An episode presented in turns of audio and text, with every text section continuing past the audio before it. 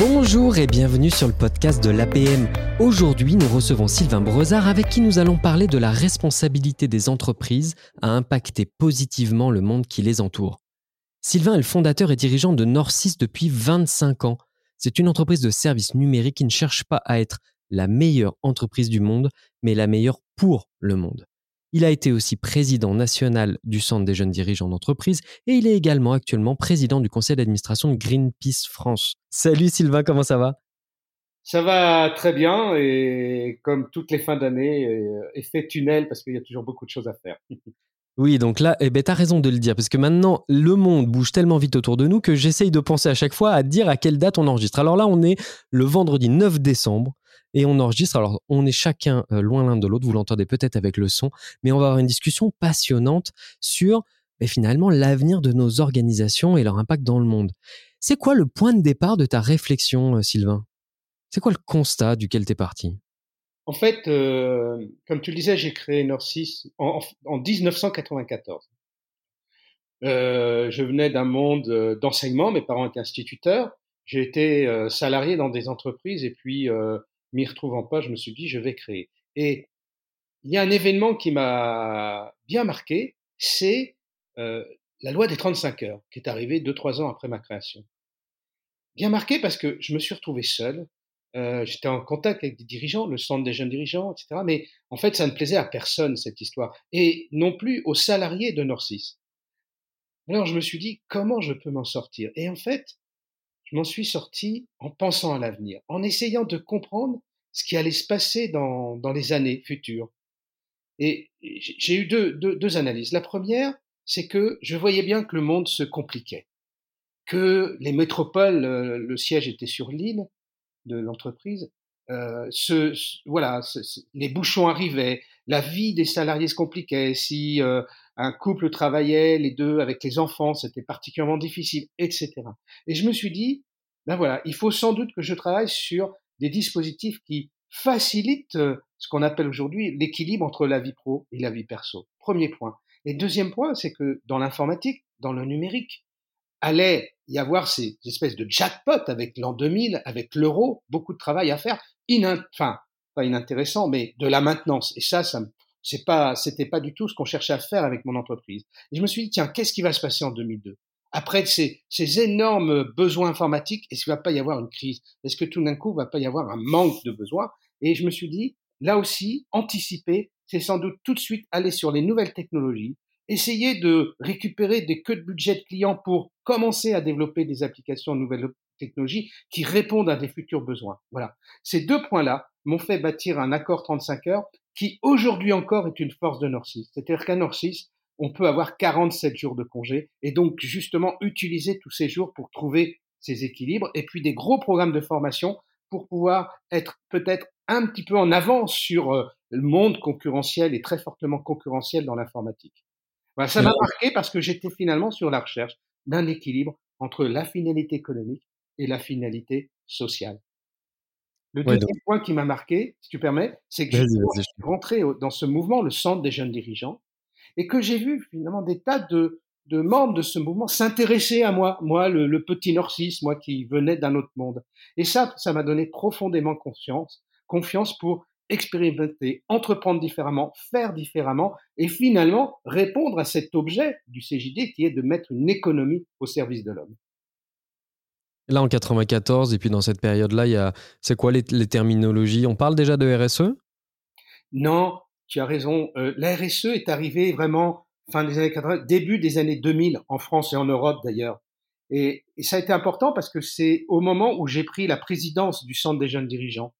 Et je me suis dit, ben, il faut absolument que cette RSE, on en, fait on en fasse notre cœur de métier, mettre une économie au service de l'homme. N'est-ce pas essayer de traduire la RSE dans nos entreprises? Alors j'ai travaillé et j'ai proposé finalement euh, une démarche, la recherche d'une performance globale, une performance qui trouve cet équilibre entre l'économique, le social, et j'y ai rajouté l'environnement. Ah, tout un programme, dis donc. Euh, qui plus est, l'environnement 2002, c'était quelque chose. Hein.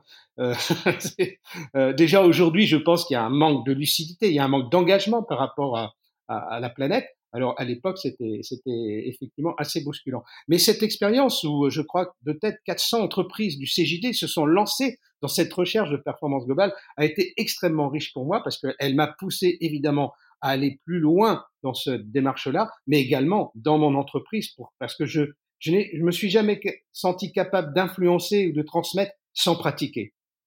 Et alors, on, on, tient, on a toujours besoin de, d'illustrations concrètes de ça. Est-ce que tu peux nous donner dans ces années 2000 quelques points? Tu en as donné un donc avec le contrat 35 heures. Est-ce que tu as d'autres euh, idées qui te viennent qui auraient vraiment euh, très concrètes euh, comme euh, sur l'organisation, sur le lien à l'autre, sur, je sais pas, le recrutement D'accord. sans vouloir faire la promotion de Norcis, hein, mais en 2003, j'ai créé ma fondation. Voilà, une PME qui crée sa fondation. Il y avait très peu de fondations, même dans les grands groupes en France. Hein. C'était quelque chose qui n'était pas du tout intégré. Voilà, ça, ça a été un, un moteur pour montrer. Quel est l'intérêt pour une euh, PME Ça se passe comment quand tu crées une fondation? Ben, c'est un peu compliqué si on veut Fondation de France parce que euh, ça s'adressait qu'aux grandes boîtes. Mais l'intérêt, c'est surtout de dire voilà comment redistribuer de manière très structurée de la richesse créée en choisissant finalement ces combats, ces combats dans le monde social ou dans le monde euh, environnemental. Euh, en 2003, c'est là aussi que j'ai créé mon université d'entreprise. Oui, une PME, une PME pouvait avoir une université d'entreprise avec des programmes de formation, voire des écoles par métier. En 2005, euh, je me suis lancé dans la lutte contre la discrimination. J'ai mis en place le CV anonyme, des formations sur les préjugés, sur les stéréotypes. J'ai essayé de déverrouiller cette affaire-là c'est là aussi où je me suis engagé sur l'égalité professionnelle entre les hommes et les femmes, sur les salaires, sur l'accès à la formation, sur la promotion. Et j'étais dans des écarts, euh, sans doute inconsciemment. Ça voulait dire que c'était culturel. Hein, et, en quelques années, on a rectifié tout ça et on a mis en place les outils pour être constamment dans la mesure de cette recherche d'égalité professionnelle. En 2007, j'ai fait mon premier bilan carbone. Et donc derrière, essayer d'avoir des premières actions pour réduire ses émissions de CO2. Euh, bon, voilà, etc. Je peux encore en donner, hein, mais euh, le, le, finalement, la, la, vie de Norcis a été euh, agrémentée, j'ai envie d'utiliser ce mot, par euh, régulièrement de nouveaux sujets d'ordre social, sociétal, environnemental, qui ont enrichi l'entreprise, et en gardant cet esprit de cette fameuse loi de 35 heures, en disant faisons de ces sujets-là des opportunités pour rendre l'entreprise plus performante. Comment tu fais euh, quand tu quand identifies un sujet comme euh, n'importe lequel de ceux que tu viens citer euh, Est-ce que c'est toi qui te, te, qui te forme et qui, toi, impulse à chaque fois et amène la vision Ou est-ce que tu vas chercher des partenaires ou des gens qui vont être plus experts que toi sur tel ou tel sujet qui vont t'accompagner dans, le, dans ta réflexion et dans la mise en œuvre pratico-pratique de tout ça? Alors, euh, finalement, ces sujets euh, ont émergé euh, parce que je crois que être dirigeant, c'est aussi être curieux, être à l'écoute de ce qui se passe. C'est pour ça que c'est si intéressant de rentrer dans des réseaux tels que le Centre de jeunes dirigeants qui remue des idées. Donc voilà, on s'enrichit de tout ça. Et puis, euh, si justement on, on, a cette préoccupation de dire tiens, mais ce sujet-là, est-ce que pour l'entreprise il peut être intéressant? C'est comme ça que régulièrement euh, ben, on tombe sur euh, oui, ça peut être intéressant, donc il faut y aller. Et en fait, moi, j'adore expérimenter. J'adore construire du nouveau. Donc, euh, j'ai pris ça en main avec des équipes de Norcis, mais je suis jamais allé chercher quoi que ce soit à l'extérieur. Parce qu'en plus, c'est souvent c'était casser des règles, c'était sortir de, de, finalement la normalisation des, du monde de l'entreprise. Donc, euh, je préférais faire mes expériences moi-même. Et est-ce que tu peux me parler, avant qu'on rentre sur le concept euh, que tu as développé qui donne corps un peu à tout ça, est-ce que tu peux me parler de Bicorp? Alors, euh, Bicorp, c'est une continuité de quelque chose. C'est-à-dire que cette recherche de performance globale, euh, c'est devenu un peu quelque chose de passionnel chez moi. C'est-à-dire de, de, cette volonté de démontrer qu'une entreprise euh, qui sort de la norme, qui est la maximisation de profit, peut réussir en se développant autrement. Donc, quand il y a eu des référentiels RSE qui sont sortis et des modes d'évaluation, de certification. Euh, je crois que 2012, c'était ISO 26000. Hop, on, on, on, se fait évaluer parce que ça nous enrichit, puis ça nous permet de rentrer dans les systèmes, dans les communautés. Donc, on a été euh, euh, ISO 26000 euh, vu comme exemplaire d'ailleurs, mais bon, ça c'est l'anecdote. Euh, quand Bicorp est arrivé, ben, on a fait la même chose, c'est-à-dire faut qu'on rentre, on va se faire certifier. Euh, il se trouve que voilà, cette recherche de performance globale a été un terrain très très fertile pour être certifié relativement facilement, mais c'est surtout rentrer à nouveau dans cette communauté, d'autant plus que c'est un référentiel RSE qui vient des États-Unis. Donc euh, faut toujours euh, voilà, moi je suis toujours un peu méfiant hein, de ce qui peut venir aux États-Unis et surtout de leur capacité à influencer le monde. Donc euh, pour moi, Bicorp, c'était rentrer dans ce système-là, comprendre ce qu'il y avait derrière, et il y a derrière, si c'est si exigeant, c'est qu'il y a une philosophie de vie néanmoins, et donc, euh, euh, là encore, on s'est enrichi de, de, cette démarche Bicorp et on y est particulièrement impliqué parce que mon fils, qui est maintenant dans l'entreprise et qui porte la perme entreprise, est devenu coprésident de Bicorp. Et est-ce que vous avez des... Vous, vous, réussissez entre labelliser Bicorp à partager des bonnes pratiques ou avoir à fédérer cette communauté-là ou alors chacun est dans son euh, bah, est dans sa réalité d'entreprise de, et, et c'est encore encore balbutiant cette partie-là? Non, c'est justement, je pense que quand je dis rentrer dans les systèmes, dans les communautés, c'est justement bon comprendre ce qu'il y a derrière, là, mais, c'est aussi évidemment euh, créer des dynamiques, euh, ce qu'on peut appeler des commissions de travail, etc., qui notamment sont basées sur le, le partage de pratiques, sur l'analyse de certains critères RSE qui peuvent être compliqués, hein, pour voir comment d'autres ont pu les appréhender, etc., et finalement euh, le faire avec peut-être plus de facilité. Et alors, tu as dit un mot juste avant que personne n'avait peut-être entendu jusque-là, la perma-entreprise. Mais qu'est-ce que c'est que la perma-entreprise? Ah. Alors, la, perma-entreprise, euh, c'est né en 2019. Et si j'ai pris le temps d'expliquer un petit peu ce chemin fait en 20 ans, euh, c'est parce que justement, étant quand même très impliqué dans ces sujets-là, au-delà de l'entreprise, en 2019, je me suis dit, voilà, si la mise en œuvre de la RSE, avait été si efficace, suffisante, satisfaisante, le monde ne se serait pas dégradé comme s'il dégradé sur le plan de la planète, mais également sur le plan social. Donc, euh, j'ai eu un moment de révolte en disant, euh, euh, voilà, faut qu'on se remette en question, nous, entreprises, parce que je reste persuadé que l'entreprise est très bien placée pour faire évoluer le monde différemment, mais il faut véritablement se remettre en question. Quand on a dit ça, on a tout dit et rien dit. Parce que alors, qu'est-ce qu'on fait?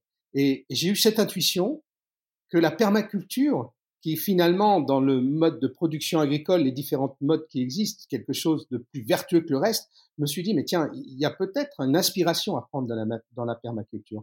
Donc en 2019, j'ai étudié, j'ai étudié la permaculture, j'ai décortiqué le livre des fondateurs, qui est un livre de 700 pages, c'est du lourd, hein, euh, et euh, j'ai fait un, un, groupe de travail avec des gens de mon entreprise Nord 6 et des personnes externes, d'entreprise, philosophes, pour dire voilà, on va vérifier que c'est pas une fausse bonne idée, parce que quand on a une idée, surtout on pense qu'elle est bonne.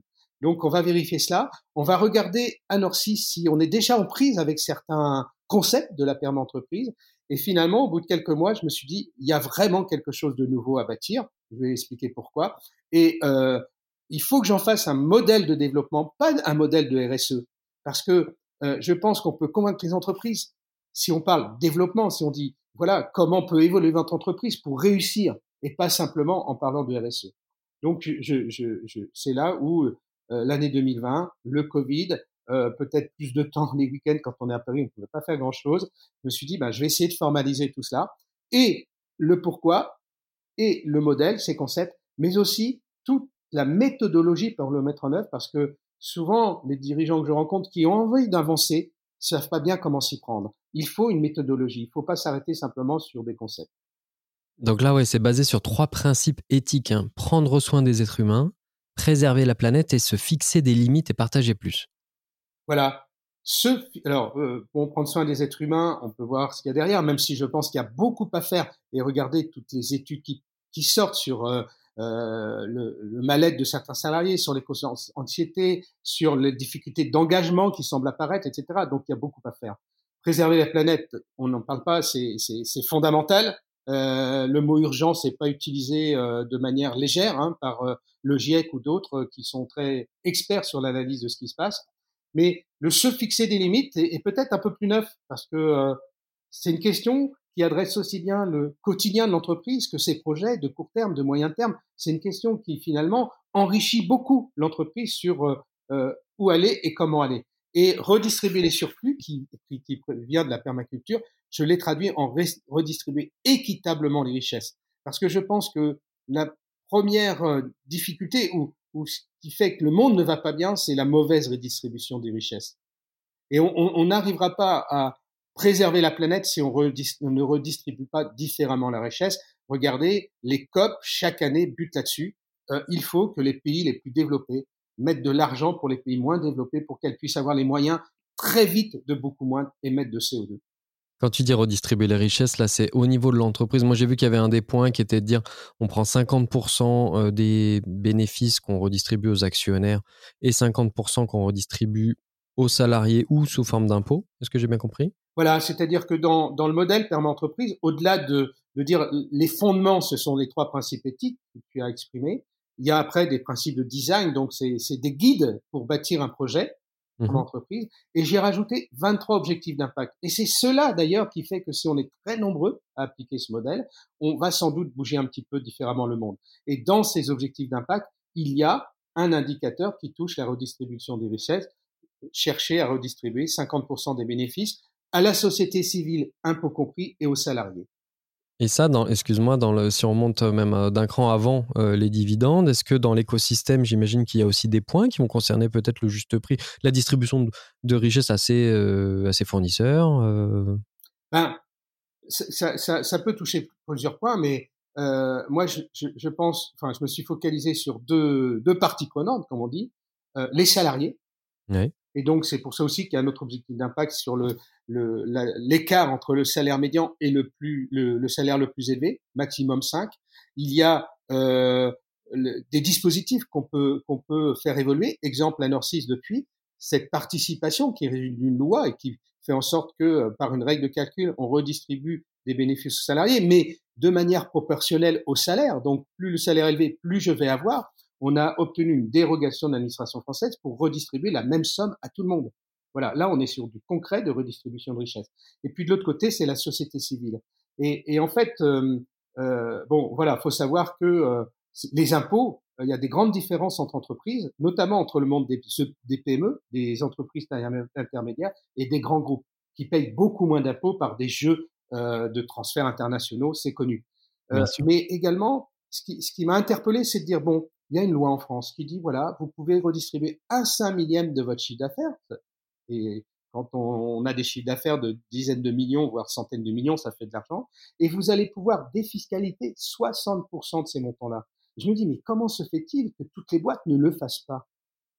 C'est dans leur intérêt d'avoir un environnement le plus, euh, comment dirais-je, euh, construit, le, le, plus serein, que ce soit pour former les jeunes, pour, euh, pour la santé de tout le monde. Tout ça, ça fait la performance de l'entreprise. Et donc, pour soutenir le monde associatif qui est le ciment de notre société. Si on réfléchit bien, on se dit, tiens, il n'y a plus aucune association en France, notre société explose et nos, entreprises ne pourront plus travailler correctement. Donc, voilà, je touche ces sujets-là parce que je trouve que c'est assez fondamental. Et, sur la question du temps de travail, alors aujourd'hui, euh, on, est quoi, 20 ans presque après euh, ce que tu as mis en place et tu as dit que ton plan en 35 heures était encore en vigueur. Oui. Donc, ça fait quoi 45 jours de congé par an au lieu de. Alors, ça fait 47 jours de congé. 47 jours? Euh, voilà. Euh, ce qui est important, c'est de dire voilà, vous avez ça à votre disposition et utilisez ces jours euh, en fonction de, de, de, de, vos besoins, de, de votre recherche. Alors, du, du, côté de l'employé, on voit bien, mais toi, comment tu arrives à rester performant euh, avec, des, enfin, avec des règles du jeu que tu as un petit peu modifiées par rapport à, notamment tes concurrents? Voilà, je te remercie la question parce qu'elle est essentielle. C'est de dire finalement, là tu, tu, as pris un exemple, il y en a d'autres, c'est de dire finalement euh, ces, ces, ces, ces dispositifs mis en place qui peuvent faire penser, dire mais comment il gagne de l'argent, comment elle fait son entreprise? En fait, tous ces dispositifs qui émanent d'un projet permanent entreprise vont permettre de créer un cercle vertueux. Je donne des exemples. OK, moi sur le papier, euh, je, je, je, les, salariés prenant plus de congés, je suis censé moins facturer que, que mes concurrents. Mais je crée un cercle vertueux. Un exemple, c'est que l'absentéisme. L'absentéisme, voilà, quand on, on, cherche à avoir des chiffres, 15 à 17 jours dans les sociétés privées, peut-être plus dans les sociétés publiques. À Norcis, c'est deux jours en moyenne par salarié. C'est-à-dire que là, je récupère déjà 10, 12 jours de travail, de facturation. Pourquoi? Parce que, ben, effectivement, quand on, on, bâtit des projets comme ça, euh, il y a peut-être plus d'engagement de la, des salariés, sont peut-être plus prêts à dire je suis pas forcément très bien, mais je, vais quand même travailler. Un autre exemple. Euh, je veux dire, n'as pas eu besoin, toi, excuse-moi, sur, sur, sur, cette question de l'organisation, ça t'a pas demandé de rajouter des ressources euh, d'avoir un peu plus de monde et puis qui travaille mécaniquement un petit peu moins, mais c'est pas grave, tu arrives à trouver ton équilibre là-dessus. Oui, tu as, gardé le même nombre de salariés. Euh, j'ai gardé le même nombre de salariés, mais euh, je serais incapable de dire j'ai recruté au fil des années, mmh. voilà, parce que l'entreprise s'est développée, donc ça a fait un tout. Tu vois mais encore une fois, quand tu crées un cercle vertueux, là, avec ce faible taux d'absentéisme, je récupère déjà pas mal de jours de travail par rapport à des concurrents. Un autre exemple, et dans, dans notre monde, l'informatique où la pénurie est démarrée depuis plus de dix ans, mais aujourd'hui elle est extrêmement forte, euh, violente même, eh bien, le turnover moyen dans mon monde, c'est 25 à 30% C'est énorme. Les salariés sont sollicités, euh, j'allais dire, nuit et jour, sans cesse. Quand on a un turnover qui est de la moitié du turnover des concurrents, ben là aussi, économiquement, je récupère beaucoup. Parce que les coûts de formation, ben, ça s'appelle des coûts cachés, ça, c'est, c'est, pas négligeable, mais aussi vis-à-vis des clients. Les clients qui voient euh, des, des, concurrents, qui voient des prestataires avec des têtes qui changent régulièrement parce qu'elles démissionnent, elles vont ailleurs, etc., se disent mais c'est pas, je peux, c'est pas de la qualité, ça, c'est pas, c'est pas un travail sérieux parce qu'à chaque fois, il faut repartir. À chaque fois, il faut reformer des salariés sur mon contexte à moi, client, mon contexte fonctionnel. D'ailleurs, je vais vous demander un ou deux mois gratuits parce que euh, c'est pas à moi de payer régulièrement ces acquisitions de compétences. Et là encore, économiquement, je, je, je comment dirais-je, je, par rapport à d'autres, je, je suis plus performant. Et c'est ça, le cercle vertueux, c'est justement d'arriver comme ça à, à avoir des vraies différences qui sont économiquement très fortes et au bout du compte, peut-être gagner plus d'argent. Toi qui es très, Sylvain, qui est très affûté sur tous ces sujets, est-ce que tu vois poindre des changements, alors de loi peut-être, de réglementation ou au moins d'usage et de pratique, là, dans les mois qui arrivent, qui vont influencer le fonctionnement de nos organisations? Mmh. J'ai surtout envie de répondre à ta question en disant, voilà, dans le monde des dirigeants, euh, j'entends souvent dire, oui, euh, c'est fatigant de tu avoir des nouvelles lois qui sont contraignantes pour nous. Comment je peux continuer à développer d'entreprise, qui plus est par rapport à, des différences internationales, alors qu'il y a tout le temps des lois qui sont des contraintes. Et moi, je leur dis, mais si ces lois sont là, c'est que vous les méritez. Et je prends toujours un exemple, je vais être rapide. Cette fameuse égalité professionnelle homme-femme. Depuis l'an 2000, il y a eu quatre lois. Ça veut dire qu'il y en a trois qui ont servi à rien. Trois qui ont été édulcorées, qui ont été détournées. Sur un sujet qui devrait même pas exister, hein. Salaire égal, la performance égale entre femmes et femmes, euh, hommes et femmes, pardon eh bien, euh, voilà, ces lois arrivent. La quatrième a dit, euh, bah, écoutez, vous, syndicat patronal salarié, vous mettez des index de mesures, et puis j'en fais une loi, et au bout de deux, trois ans, je vais sanctionner. Voilà. Tu vois, c'est, ça qui, qui, qui, qui comment dirais-je, je pense qu'il faut, il faut prendre en compte les enjeux. Il faut, euh, il faut pas attendre que euh, finalement on nous tourne dessus. Et sur les problématiques de dérèglement climatique, maintenant d'énergie, etc., c'est la même chose. Les, entreprises qui auront anticipé, qui auront fait finalement de ce qui peut apparaître des contraintes, des opportunités, eh bien, elles gagneront. Bah, c'est un beau message d'espoir que tu nous délivres. on, arrive à la fin de cet entretien. Est-ce que tu pourrais nous dire comment ça se passe si on a envie de se lancer dans la perma-entreprise? Concrètement, je me, euh, déjà, où est-ce que je me mets dans la file d'attente là? Parce que j'imagine que euh, le modèle, il, fait envie. Il doit y avoir déjà une émulation euh, autour de, de ce projet-là. Je vais où? Je vais, Comment ça se passe concrètement? Alors, il y, y, a, plusieurs dispositifs. La première chose que j'ai fait, c'est que j'ai tout mis dans un livre, et un peu comme de l'open source, en disant, tiens, prenez, tout est dans le livre. Encore une fois, le pourquoi, le concept, le modèle et la méthodologie pour mettre en œuvre. Voilà. Euh, c'est un, un, don à la société, allez-y, foncez. Euh, on peut dire, oui, mais ça me suffit pas, faut que je, me muscle davantage sur le modèle. Et là, euh, on nous a demandé de créer une école de formation perma entreprise qu'une école euh, qui donne déjà trois jours et qui muscle bien les personnes, soit d'entreprises qui vont porter euh, la méthodologie pour aboutir à un projet permanent entreprise, soit des cabinets de conseil, des consultants indépendants qui vont se former pour accompagner des entreprises. Il y a aussi un autre euh, dispositif, c'est d'intégrer des réseaux qui ont suivi. Le réseau du CJD a, a, mis en place une commission avec une démultiplication de cette commission euh, sur la base de cette méthodologie, et ça permet d'ailleurs pour eux de devenir entreprise à mission, qui, est un de leurs objectifs. Le, le, le groupe APM euh, a fait de même en disant tiens, on va on va te mettre dans nos expertises, et donc ce, ça permet euh, aux clubs qui choisissent ce sujet-là, eh bien de passer une journée avec moi et, et, et de commencer à bien s'approprier le modèle. Il y a les dirigeants responsables de l'Ouest, il y a le Bicorp, enfin voilà, hein, euh, des, des, réseaux qui, qui finalement sont sont pour moi très intéressants pour faire euh, boule de neige. Et puis, euh, on a également créé un collectif euh, il y a quelques mois. Le, le, le but, c'est justement de créer des dynamiques pour faire en sorte de promouvoir le modèle, pour faire en sorte de partager des pratiques, pour faire en sorte de le faire évoluer aussi, hein, bien évidemment. Voilà, on, on, a mis en place tout cela en, en, en 18 mois, si je puis dire.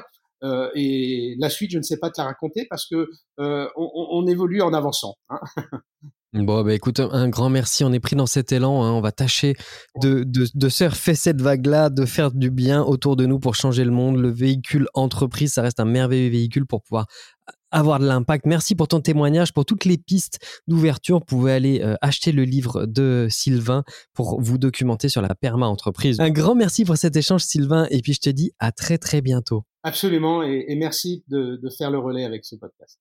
Avec grand plaisir. Tu es le bienvenu. Merci. Au revoir.